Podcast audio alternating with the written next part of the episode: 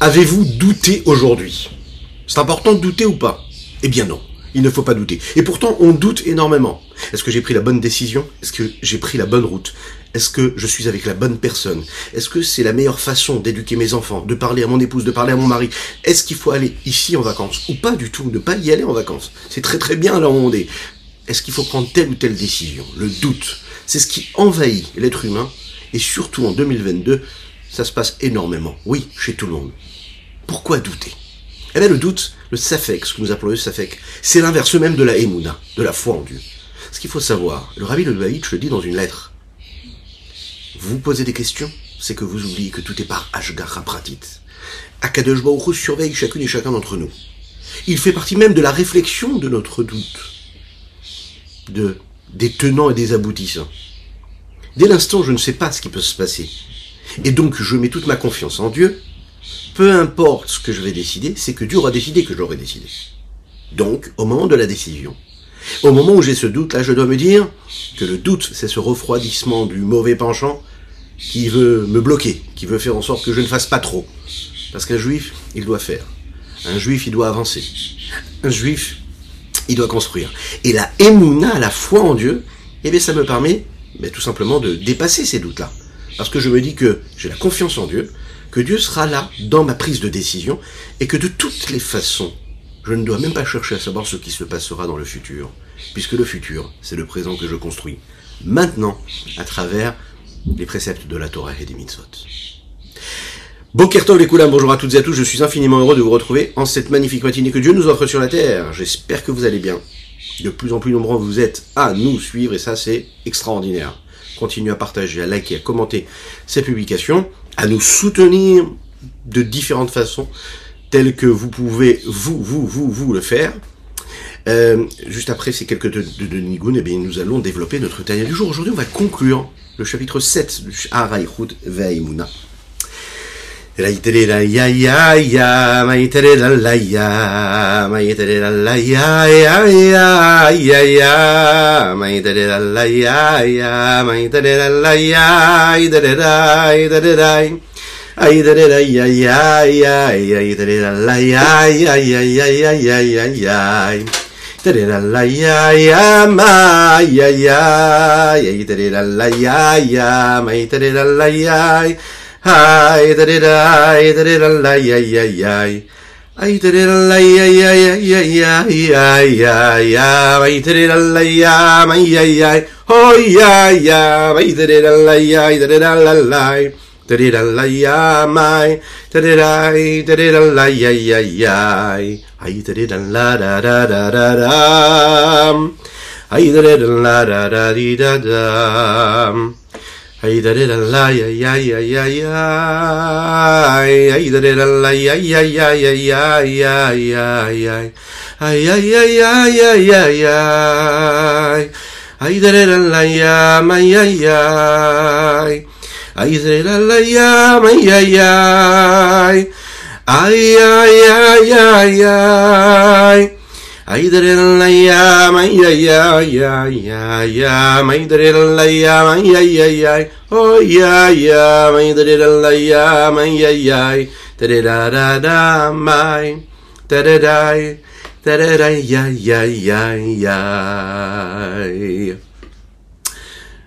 Nous allons parler de chiffres aujourd'hui. Vous savez qu'il est dit comme ça dans les textes de la Kabbalah le plan du monde, le plan de toutes les créatures qu'il y a dans le monde que nous côtoyons, euh, ce plan-là, c'est la Torah. Dieu a regardé, Istakel Boraita ou Alma, il regarde la Torah, et puis il crée le monde qui nous entoure. Avec ses codes, avec euh, tout ce dont il est constitué. Connaissez le regard assez large du rabbi de Lubavitch. Vous savez qu'hier, nous étions le 28 Sivan et nous avons célébré le miracle qui a fait que le rabbi et la rabbinite, son épouse, ont pu arriver aux États-Unis et de cette façon-là être sauvés de ce tragique événement de la Shoah en Europe. Ils ont pu partir d'Europe, se sauver, ils étaient en France, ils ont pu partir, prendre un bateau pour arriver aux États-Unis et de cette façon miraculeusement être sauvés. Imaginez le monde que nous avons aujourd'hui grâce au Rabbi de Lubavitch et à toutes ses œuvres, parce que ce jour-là, il y a eu ce miracle, ils ont pu partir et se retrouver aux États-Unis. Ce jour-là, on a pris conscience de la grandeur du rabbi. Et d'ailleurs, la diffusion de la Torah et des mitzvot a pris une ampleur considérable à partir de ce moment-là. On a senti qu'il y avait quelque chose de spécial qui se passait, puisque l'approche du rabbi de Lubavitch, elle était particulière. Et après ce miracle-là, il va justement œuvrer énormément, sans cesse, pour diffuser encore et toujours la Torah. La vision du rabbi, non seulement dans ce qu'il a fait, mais aussi dans ce dont lui-même il était fait, miraculeusement bien sûr, mais surtout par la providence divine, parce que Dieu avait décidé de faire de cet être-là un homme qui avait une connaissance phénoménale dans la Torah, mais pas seulement, dans tous les domaines de l'existence du monde, dans tout ce, qui fait la vie d'un homme sur terre. Le rabbi maîtrisait. Il avait aussi cette capacité-là de relier, et on le voit dans ses études, dans ses écrits, relier toutes les parties de la Torah, tous les domaines, métaphysiques, ésotériques, mystiques, euh, talmudiques, halachiques. Il avait cette force-là, qui n'est pas facilement trouvable chez les grands, même de nos peuples. Et sa force à lui aussi, c'était cette capacité qu'il avait de, de rejoindre, de, de, de trouver des liens et des parallèles dans ces différents mondes, dans ces différentes parties de la Torah. Et c'est pas une seule fois que l'on peut voir dans ses écrits comment il euh, soulève des questions qui concernent la réalité du monde physique dans lequel nous vivons par rapport à des écrits et des enseignements que la Torah peut nous donner, et qu'à travers cela, il nous expliquait comment ce qui est écrit dans la Torah, c'est ce qui se passe dans la réalité, si on regarde les choses comme il faut, de la meilleure des manières. Le béni Israël, peuple juif, eux croient que la Torah, ont cette confiance que la Torah c'est une Torah témet, une Torah de vie. Et ce qui est écrit dans la Torah, c'est réellement la vérité. Il y a des approches différentes, comment regarder, comment appréhender telle question et telle autre question. Il y a ceux pour qui le questionnement et les contradictions ne poseront aucun problème, et il y a ceux qui non, qui vont chercher comment dans la Torah on peut trouver justement la réponse et l'interprétation valable à ce qui, ce qui nous entoure dans la vie.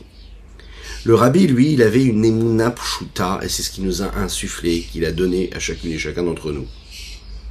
C'est pas juste comme ça que nous parlons de cela aujourd'hui, puisqu'il faut savoir que nous nous apprêtons à vivre dans quelques jours Roche Chodesh du mois de Tammuz, où nous allons célébrer la Iloula du rabbi de Lubavitch. Et le rabbi, ce qu'il nous a dit, il faut avoir une pshuta, c'est-à-dire une foi, une confiance en Dieu qui est simple, franche, intègre. La Torah, c'est la source du monde. Je n'ai pas de questions à poser par rapport à ça. C'est la Torah qui décide ce que le monde est. Le Zohar le dit, Istakel Barel, il a regardé la Torah et puis il a créé le monde. Il ne peut pas y avoir de contradiction entre ce qui se passe dans le monde et ce que la Torah me dicte et me donne comme information. La Torah et le monde, c'est une seule chose. Et si j'y vois des contradictions, je dois trouver la solution pour trouver la réponse et jamais repousser et mettre de côté ou le monde ou la Torah pour trouver une solution à mes problèmes. Non. Dans cette Torah, dans cette vision que le rabbi nous a donnée, on a la possibilité de trouver des réponses et des explications à travers tout ce qu'il développe dans tous les domaines spirituels, dans les domaines de la science, dans les domaines, dans tous les domaines de l'existence de l'homme, dans toutes les sciences qui ont été développées, à travers toute cette euh, connaissance générale et globale qu'il avait, de trouver justement comment la Torah, avec la vision de la Torah, elle est unique et qu'elle n'est jamais, jamais sujet à, sujette à, à, contradiction, même avec la réalité de la science, etc. Un des exemples que l'on peut retrouver, c'est euh, ce qui s'est passé un jour, il y a quelques années, quelques dizaines d'années, lorsque la première fusée s'est posée, vous savez, sur la Lune.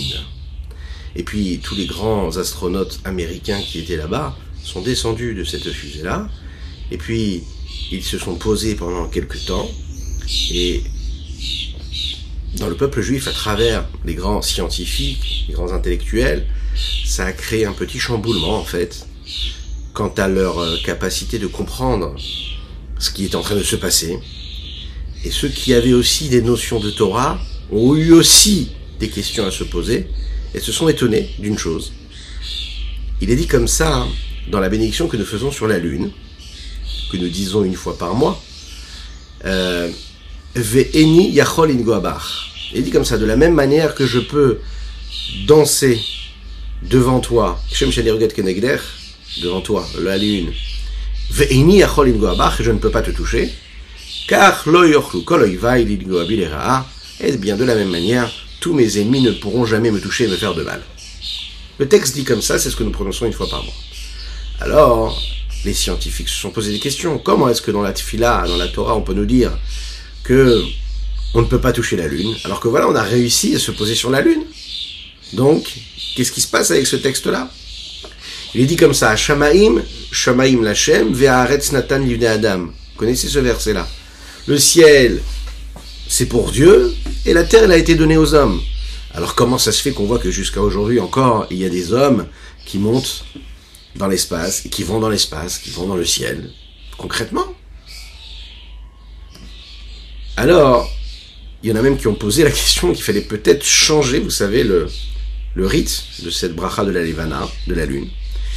Et il y en a d'autres qui ont dit non, faut pas du tout les écouter. Faut même pas se poser de questions, faut même pas les écouter. Le rabbi de Lubavitch, à cette époque-là, il a eu une explication, comme on l'a dit, qui allait permettre de contenter tout le monde. Il a pris en compte le questionnement des uns, et il a pris en compte aussi le désagrément des autres.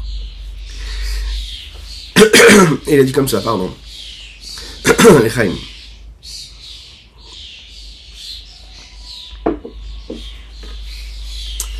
il dit comme ça.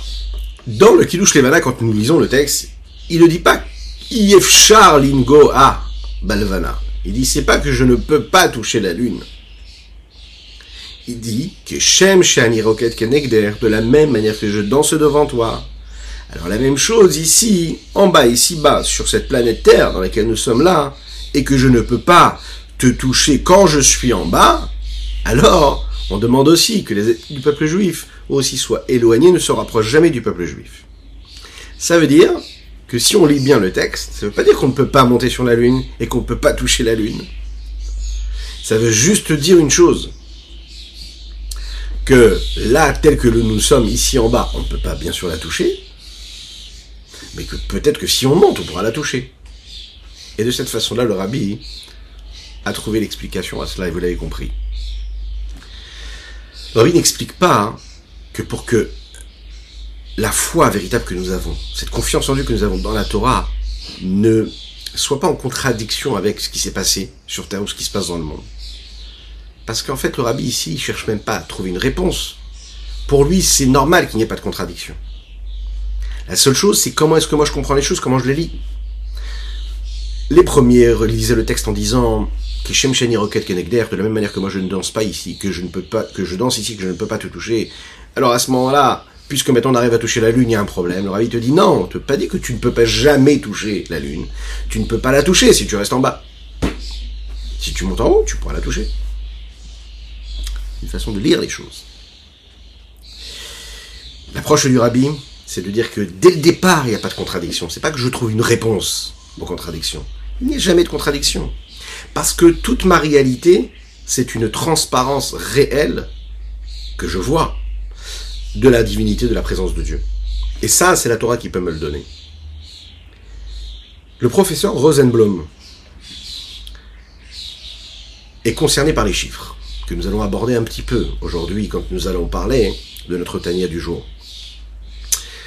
Un des proches euh, du Shaliach de Minneapolis, dans le Minnesota aux États-Unis, qui s'appelle le Rav, le Rav, hein, Rav Moshe Feller. C'est un professeur, et très connu également, qui était son ami donc, qui s'appelait le professeur Rosenblum, un génie en mathématiques.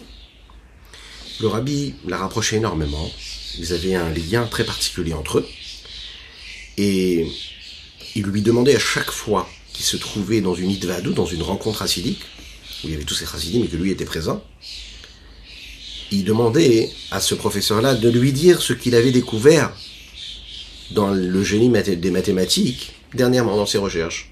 Il voulait que il voulait qu'il lui partage, qu'il partage avec lui ce qu'il avait découvert. Et on l'imagine bien comme c'était un vrai génie en mathématiques, il était très souvent invité dans des grandes conférences qui concernaient les mathématiques. Et il y en a un qui était cet événement-là qui était organisé en général une fois tous les 20 ans. Les plus grands mathématiciens du monde se rencontrent là-bas. Et cette année-là, cette rencontre-là a eu lieu à Paris, en France. Le professeur était donc en lien avec le mouvement Lubavitch, a été invité chez une famille qui s'appelle la famille Gourevitch. Famille très importante de Chassidim qui, jusqu'à aujourd'hui, a des shluchim dans le monde entier, en France, à Lyon, etc.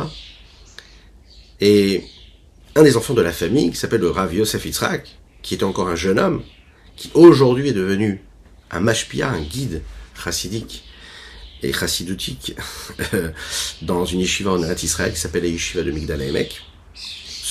Pendant cette période-là, quand il était à Paris, il était avec lui, il l'a accompagné. Sur la route, le professeur a discuté avec ce jeune homme-là.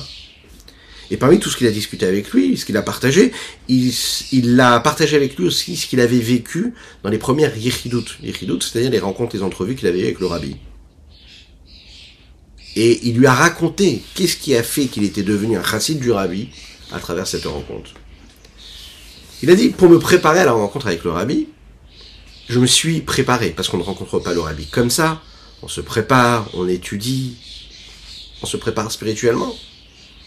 Et il dit, pour me préparer à cette rencontre-là, j'ai appris les premiers chapitres du Tanya. Dans ces chapitres du Tanya, le Admour nous explique que chaque juif a deux âmes. D'un côté l'âme animale et de l'autre côté l'âme divine. Quelle est cette âme divine? Une parcelle divine véritablement.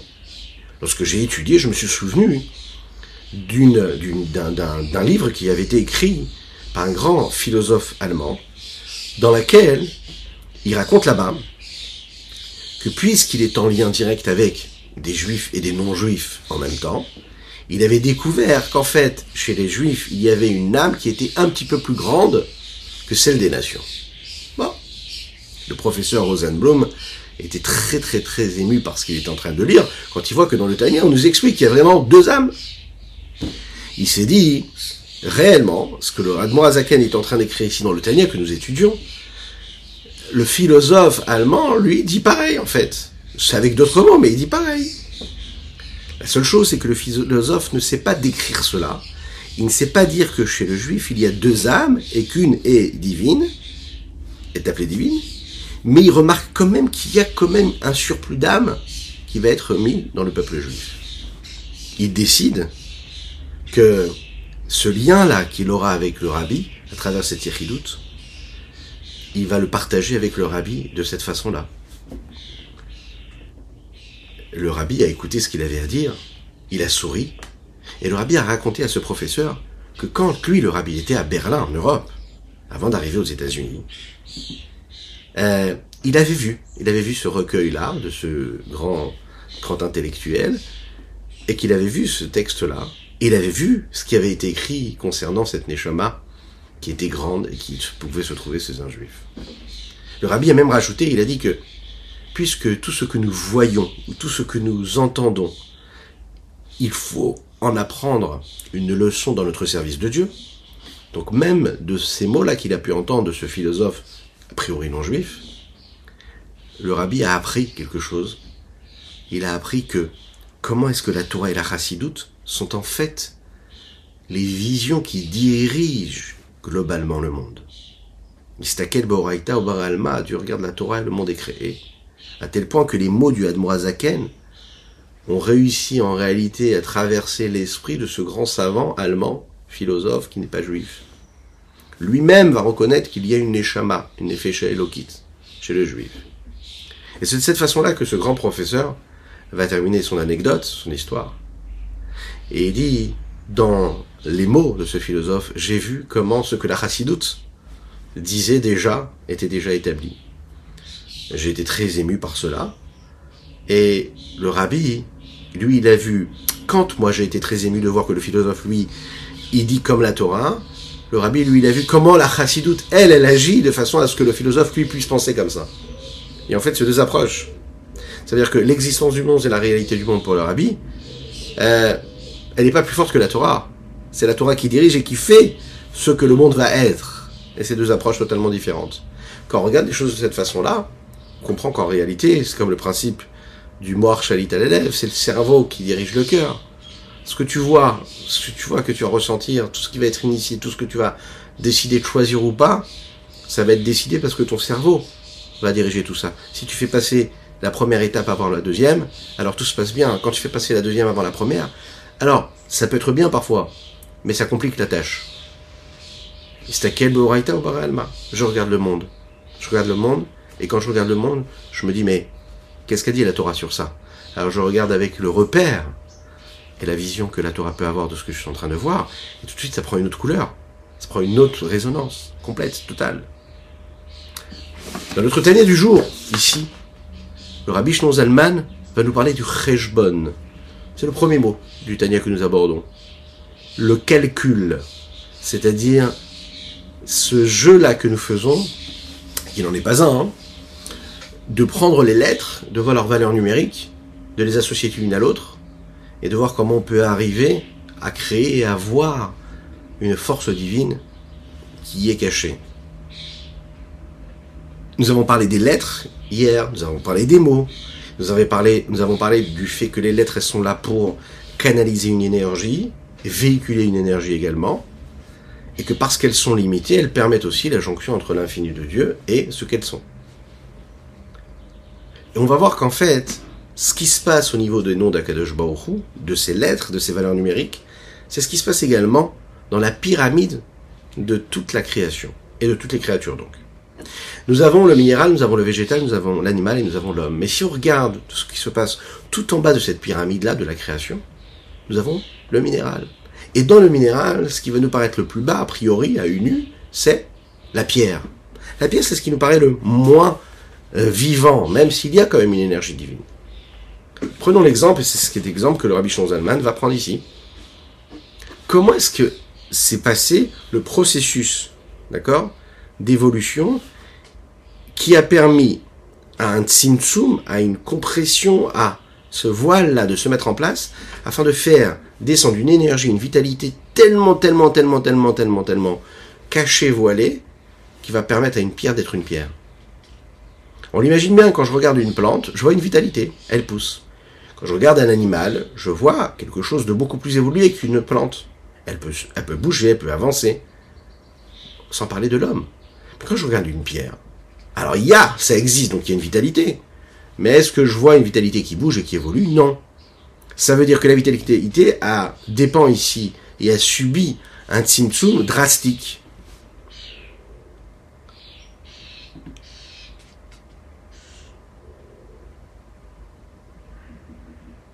Celui qui parle, l'homme, est au niveau supérieur et complètement à l'opposé de la pierre. Celui qui parle, lui, il a beaucoup de spiritualité en lui.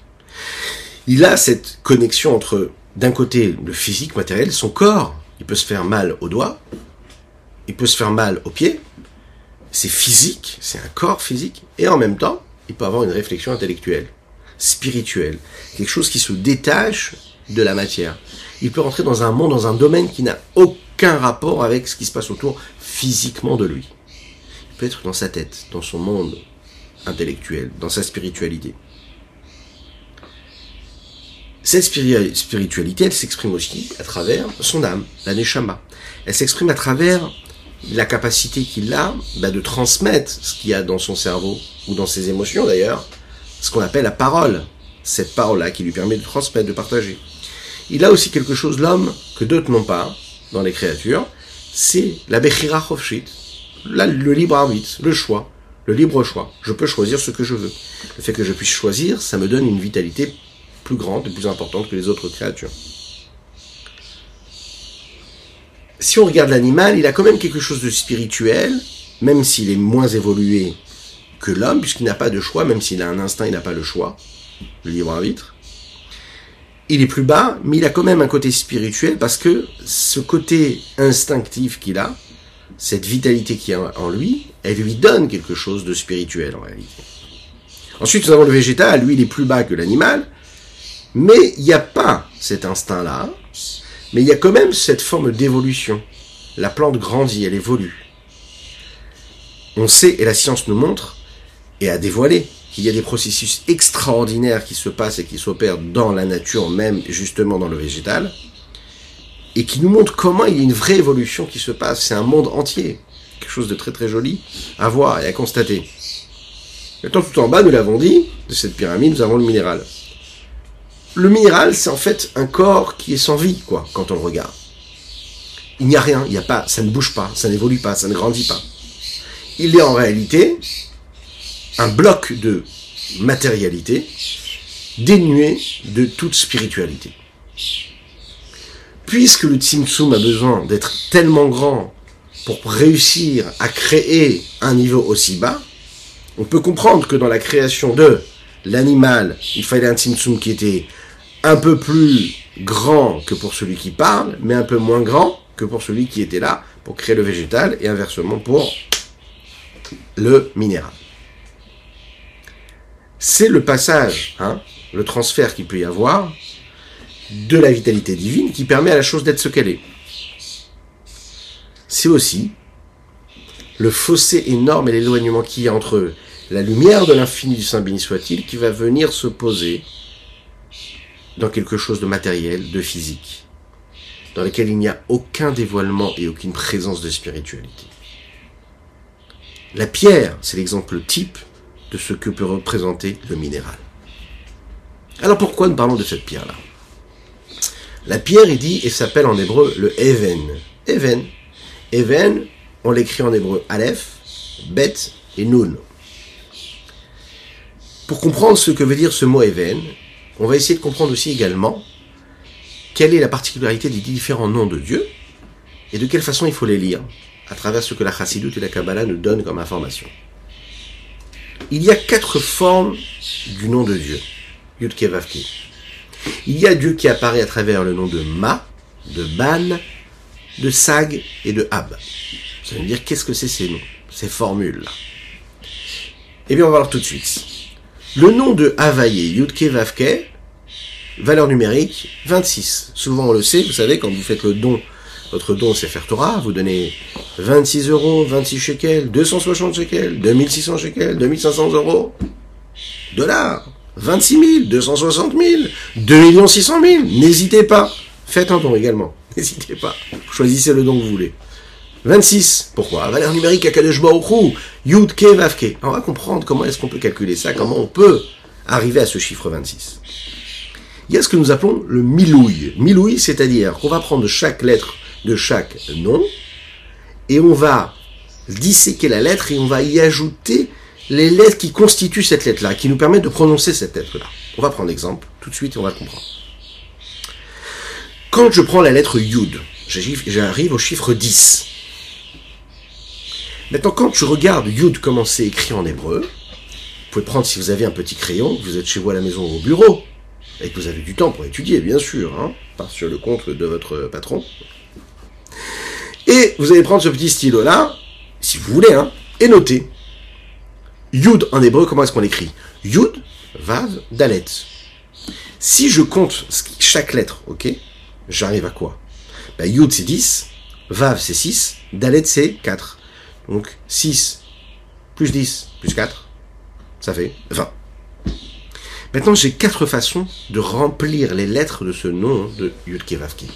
Quatre façons de calculer. Le nom de Ma, qu'est-ce que c'est Ma? Ma, ça veut dire que je vais prendre même hein, et je vais prendre le Aleph et le mettre dans le nom de Dieu. Donc je vais rajouter une unité. Et vous allez voir que ça va tout changer. C'est-à-dire que le chiffre va changer. J'aurai plus 26, j'aurai autre chose. Si je le regarde à travers le nom de Ma, même Les trois premières lettres du nom d'Availlé, donc Yud, Ke, Vav, Ke, elles, elles peuvent avoir ces, excusez-moi, les trois dernières, hein, parce que le Yud n'a pas de Aleph à l'intérieur, peuvent avoir un Aleph. Comment? On va le voir tout de suite. Le Yud, on le met de côté. Lui-même. Puisqu'il va avoir ce Aleph qui va être compté, il va prendre une autre dimension, un autre chiffre. Prenons le E, qui lui, a priori, normalement, et c'est un chiffre quoi de qui veut dire combien E C'est 5. Mais si j'écris E avec un Aleph à la fin, donc E, Aleph, et je mets un petit apostrophe, j'arrive à combien à un chiffre de plus. Donc j'avais 5 dans le et du nom d'Availlé, je me retrouve à 6.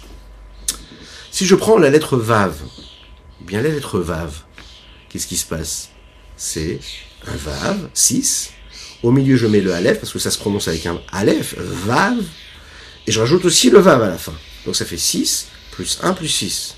J'arrive à combien 13. Avant, j'arrivais à 12, là maintenant j'arrive à 13. Et si je prends le dernier E, qui lui était E 5, si je rajoute le Aleph de la fin, E, avec un Aleph à la fin, j'arrive à quel chiffre?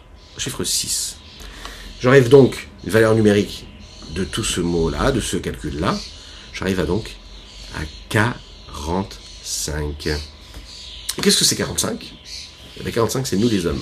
C'est la valeur numérique du Shem Ma, même et, valeur numérique Adam, l'homme. Ok, première vision. Alors je vous rassure, dans la Kabbalah, il y a des livres entiers qui vont parler de ce principe-là. D'accord? Qu'est-ce que c'est le Shem Ma de Dieu? Qu'est-ce qui révèle? Quelle est la dimension? Etc. Ça a des conséquences. On va pas rentrer dans tous les détails ici, mais on va rentrer dans les détails qui concernent notre tanier du jour. Lechaim, lechaim.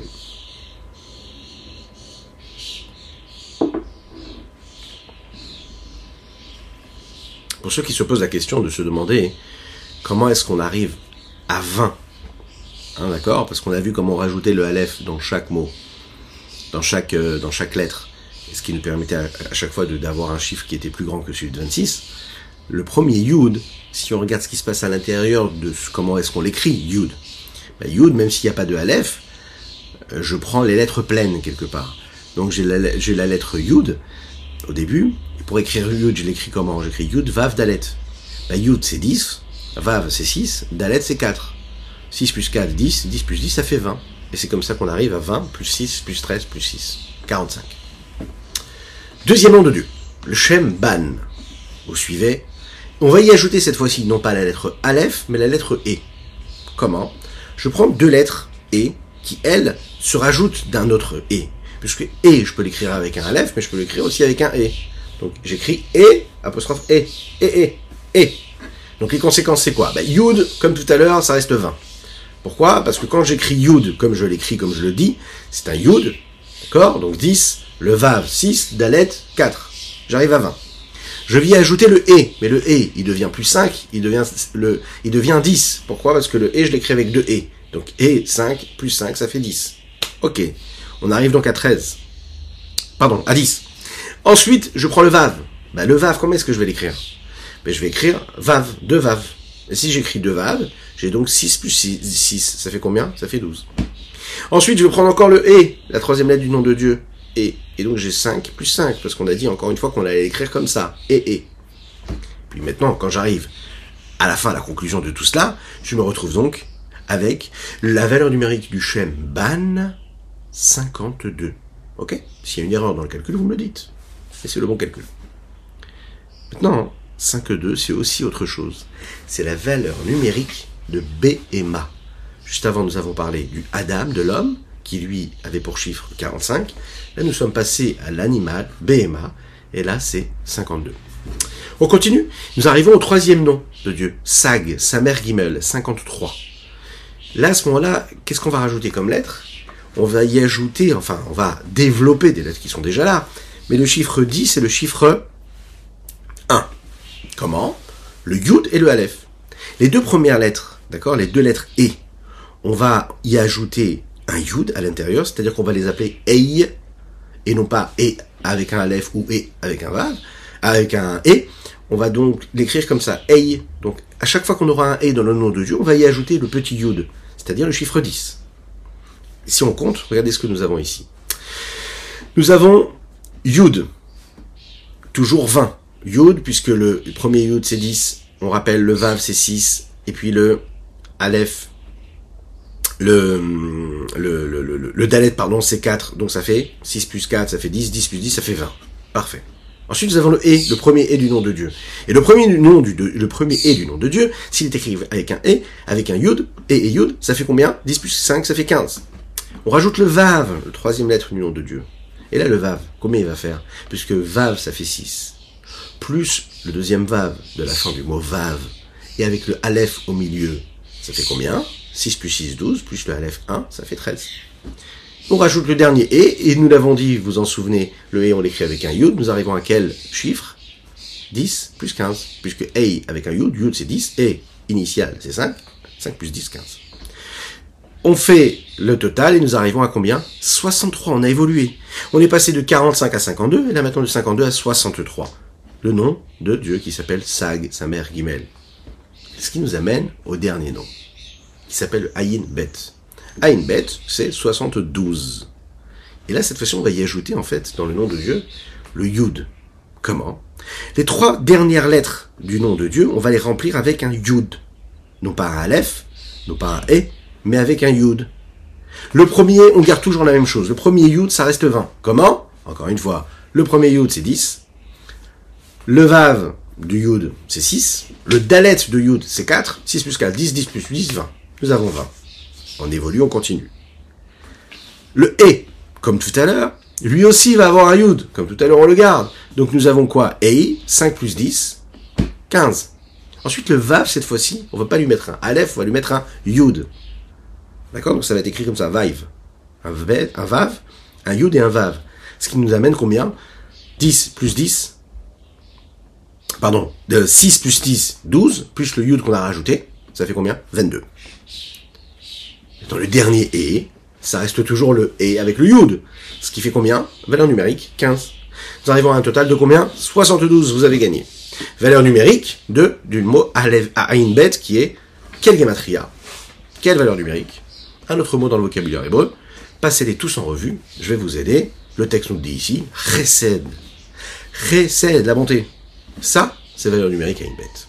Dans la Kabbalah, il est expliqué que le mot Even, lui, c'est une symbiose entre quoi? Entre deux noms d'Akadosh Baruch. Aleph, Bet, Nun. Et vous regardez bien ici, Aleph, Bet, Nun. Nous avons le nom Ban, qui est le deuxième nom de Dieu dont nous avons parlé. Mais il y a encore autre chose. Il y a cette lettre, cette lettre Aleph qu'on va y ajouter à ce Ban-là. Dans cette dans ces deux lettres-là, de Bet et Nun, il y a aussi la notion de Ben, fils, mais il y a aussi cette notion de Ban. La lettre Aleph, elle vient du nom de même E, puisque vous vous souvenez que le premier de nom d'Akadosh on a dit c'est le Shem Ma, même E, et on a dit qu'on y a ajouté aussi le Aleph pour arriver au mot Adam, pour arriver à cette valeur numérique de 45. On a dit qu'on mettait un Aleph après un E, on a dit qu'on mettait un Aleph dans le Vav, on a dit qu'on rajoutait un Aleph aussi après le E ce Aleph-là du nom de Ma, on va lui l'ajouter au nom de Ban, et ça va nous donner une combinaison qui crée le mot Even. Donc dans le mot Even, nous avons et le nom de Ma, même E, et le nom de Ban. Il est expliqué dans cette Kabbalah-là que ça nous amène à une question. A priori, le nom de Ban, lui, c'est un des noms d'Akadosh Baoru. Et donc, a priori, a un niveau de spiritualité très très élevé d'infini. Comment ça se fait que le nom de Ban, qui en fait représente la vitalité de Dieu et la spiritualité et la divinité la plus aboutie, soit celle qui donne naissance, qui donne de la vitalité à l'objet, à la création, à la créature la plus basse de toute la créature, à savoir la pierre. Comment ça se fait? Le nom d'Akadosh Baruch le plus élevé, il se trouve dans le nom l'appellation que nous donnons à une pierre qui, elle, n'est dotée que de pas grand-chose, hein, pas vraiment beaucoup de vitalité. Et là, le Rabbi Zaman veut nous dire que la réponse, elle est simple. C'est qu'en fait, le nom de Ban, lui, c'est pas juste un des noms d'Akadosh Il faut savoir que les noms d'Akadosh comme Elohim, comme Yudke Vavke, comme Kel, dans ces noms-là, il y a une sainteté réelle. C'est la raison pour laquelle on n'a pas le droit de le prononcer dans des endroits qui ne sont pas propres, on ne les prononce pas d'ailleurs s'ils ne sont pas prononcés à travers un verset. On dit Elohim, on ne dit pas le vrai nom de Dieu. On ne dit pas le vrai nom d'Akadosh Baruch on le prononce différemment. On ne peut pas se permettre également de les effacer. Le nom de Ban, par exemple, ce n'est qu'une valeur numérique. Voilà pourquoi le Mbrazaken nous a parlé de ça. N'est qu'une valeur numérique et un, un terme technique, quelque part, de la vision de ce qu'est la présence de Dieu à travers ce nom-là. Euh, ça veut dire que le nom d'Akadosh Baruch Yud Kevav, qui quand je vais y ajouter un, un et, je vais le compter de cette façon-là, et la conséquence, ça va être 52, donc ban. Puisqu'il est dit ici que c'est la valeur numérique, et la valeur numérique, elle ne représente pas le contenu et l'essence de la chose, elle représente que la combinaison que je peux en faire et en tirer, mais pas l'essence même de Dieu qui se révèle à travers ce nom-là. Alors je peux comprendre comment, dans le nom d'Akadosh Baruch Ban apparaît quelque chose d'aussi a priori éloigné de l'infini du Saint béni soit-il, qui peut être la pierre. Si ce n'est que dans la pierre, ce qui se cache le plus, le plus, le plus, est en réalité la plus grande des présences de Dieu, même si de manière visible et à une j'ai l'impression que c'est quelque chose qui n'est pas doté de vitalité, puisque c'est une pierre immobile, inerte. Mais c'est justement cette association de ces différentes lettres, et c'est ce dont le rabbin ici nous parle, qui va nous permettre de comprendre cette capacité-là de joindre ces fossés-là, ces contradictions a priori. Comment dans une pierre, j'ai en fait le dévoilement d'Akadosh Baruch à travers cette simsumim. Regardons dans les mots ce que le, euh, ce que le Tanier ici nous dit. La valeur numérique des lettres. Nous montre ici ce qu'apparaît à travers la diminution de toute cette vitalité de cette lumière-là, à chaque fois que ça s'amoindrit, que ça se rapetissait quelque part. Jusqu'à ce qu'il ne reste qu'un niveau dernier, jusqu'à ce qu'il nous reste juste le chiffre, ou l'espèce de force de niveau qui est inclus dans cette lumière et cette vitalité, qui va être habillé dans l'association qu'on va en faire de ces différentes lettres de ce mot-là et toute force et tout, tout degré qui vient après le Tzimtzum, Yachol Livro Bruin qui Fibrinat Madrigazo pourront créer des créatures telles qu'elles sont dans ce niveau-là, même jusqu'à l'infini, que ce soit quantitativement ou qualitativement, les afin de les faire vivre à l'éternité jusqu'à toujours. Mais parce qu'il n'y a rien en réalité, puisque c'est la volonté, c'est la force divine qui se diffuse et tout vient de le souffle de Dieu, et il n'y a rien qui peut arrêter cette parole divine de se répandre à l'infini. Mais quand même, il y a une vitalité dans les lettres initiales et une vitalité autre dans les mots et dans les lettres qu'on va interchanger et intervertir, ou, on va le voir aussi également, dans les chiffres. Donc, plus on évolue, plus on se détache de la lettre initiale et du mot initial, et plus la vitalité s'estompe quelque part. S'estompe à nos yeux, hein, même si c'est la même vitalité divine infinie. Ach, de la kolkar, Au niveau qualitatif de ces, euh, de, de, de ces, ces, mots, ces lettres qu'on va changer et interchanger, ça ne c'est pas c'est pas c'est pas la même valeur et, et, et, et, la force créatrice qu'il y aura au niveau du niveau de l'intensité de ce qu'il peut y avoir ici dans ces lettres là. C'est différent parce qu'on est passé à une étape différente et parce qu'on est passé à un, à une dimension différente de, ce dévoilement de cette lettre divine ou de ce mot-là. Et après tous ces tzimtzumim qui ont lieu, Kacher, Gazra lorsque a été décrété à travers la sagesse divine. Quel est tel et tel tzimtzum qui doit engendrer tel ou tel objet ou telle et telle créature? Ou même c'est quoi sa sagesse? C'est que cette lumière-là et cette vitalité, elle peut s'habiller même dans des êtres inférieurs tels que le minéral, tels que la poussière, tels que la pierre. Comment? Parce que le mot even, l'a montré ici, on l'a, fait ensemble ce calcul-là, nous montre que sa base même, qui vient, qui monte, qui vient du, du nom, pardon, ban, dans son chiffre, puisque c'est la valeur numérique de 52, hein, even, Aleph c'est 1, Bez c'est 2, Nun c'est 50. Ça fait donc 52. Nechaim.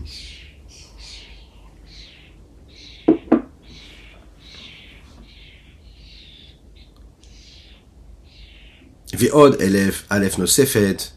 Si on rajoute le 1 Aleph pour arriver à Even d'un autre nom, c'est comme on a dit, le Aleph qui vient du nom de Ban, qui nous arrive, qui vient du, du nom de Ma, et donc qui arrive au chiffre 53.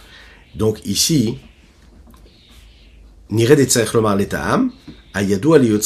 ça c'est Akadosh Baruch qui sait pourquoi est-ce qu'on doit rajouter la lettre Aleph au Shemban. Et donc, Veine, Shemban Batzmo Meod. Le Shemban lui-même, lui, lui-même, il est dans des mondes qui sont très très supérieurs. À l'initial, le Shemban, d'accord? Rak l'idée Tzimtzumim Rabim Batsumim. Mais après avoir vécu tous ces tzimtzumim là puissants de niveau en niveau,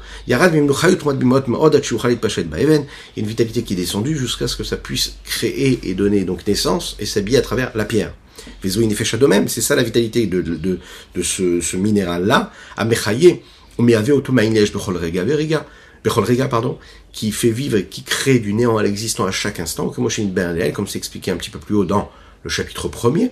Vezo, et cette vitalité-là, Iprinat Memel Ekol Almin, c'est ce que nous appelons une vitalité qui entre dans les petits détails de chaque créature, dans ce qu'elle est, vraiment, hein, de s'adapter aux limites de cette créature, Machinkin Prinat Sovev Kolamin, ce qui n'est pas le cas du niveau de Sovev Kolamin, qui est une vitalité qui est infinie, qui, elle, ne s'adapte pas à chaque créature, mais de manière globale, donne une vitalité globale pour toutes les créatures au même niveau.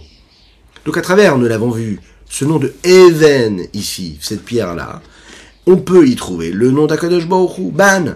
Ah, Ban c'est 52, Even c'est 53. Oui, parce qu'on a rajouté le Aleph du nom de Ma, même est, puisque le Aleph dans le nom de Ma, de Dieu, c'est ce qui en réalité nous permet d'arriver à cette valeur numérique qui est plus considérable, plus grand, plus élevée. Quelle valeur numérique? Nous l'avons dit, 53.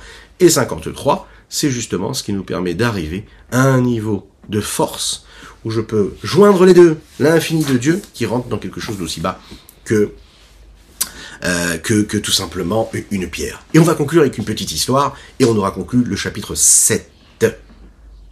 C'est l'histoire d'un homme qui va voir son maître avec beaucoup de douleur, beaucoup de souffrance. Il dit voilà, j'ai quatre enfants. J'ai donné la même éducation à tous mes enfants. J'aurais demandé de faire tous, à chacun, la même chose.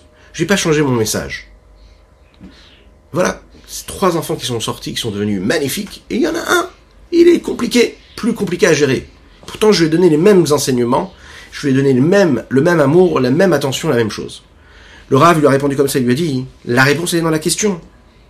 Puisque tu as donné la même éducation à tout le monde, et que tu n'as pas fait correspondre ton éducation avec le langage, avec le besoin de chacun, parce que chaque être humain, il est spécial, il est particulier, il est unique, alors ton éducation ne peut pas marcher.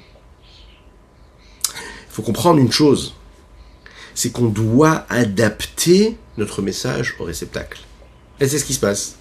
Sovev Kolalmin, c'est quoi? Je n'adapte pas, la lumière elle est globale pour toutes les créatures en même temps.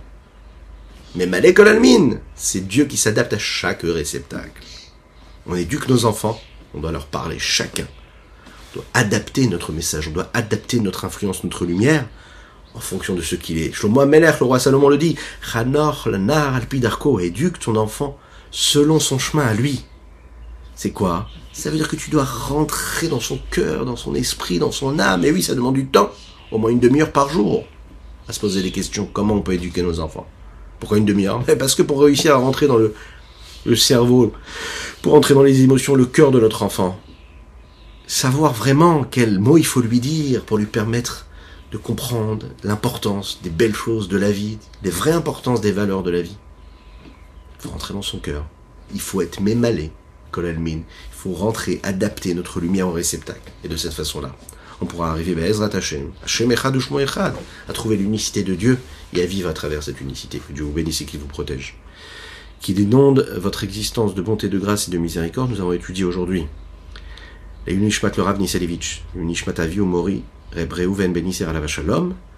Nous avons étudié pour la Refoua Shelema d'Avra Amissim Ben Sultana. Et aujourd'hui, j'ai une pensée pour un ami qui m'a envoyé un email qui m'a fait énormément plaisir, que je n'ai pas vu depuis des années des années, et qui, Baruch Hashem, étudier avec nous en réalité. Et je ne le savais pas. Mais ça m'a fait énormément plaisir. Mon cher Mendy, que Dieu te donne plein de brachot, plein de bénédictions. Voilà, je le dis en live, hein. tu vois, je te mets un peu mal à l'aise, mais non. Bon, il y en a tellement des Mendy, mais toi tu es particulier, tu es unique. Allez, à bientôt, à bientôt. N'oubliez pas de partager, c'est important.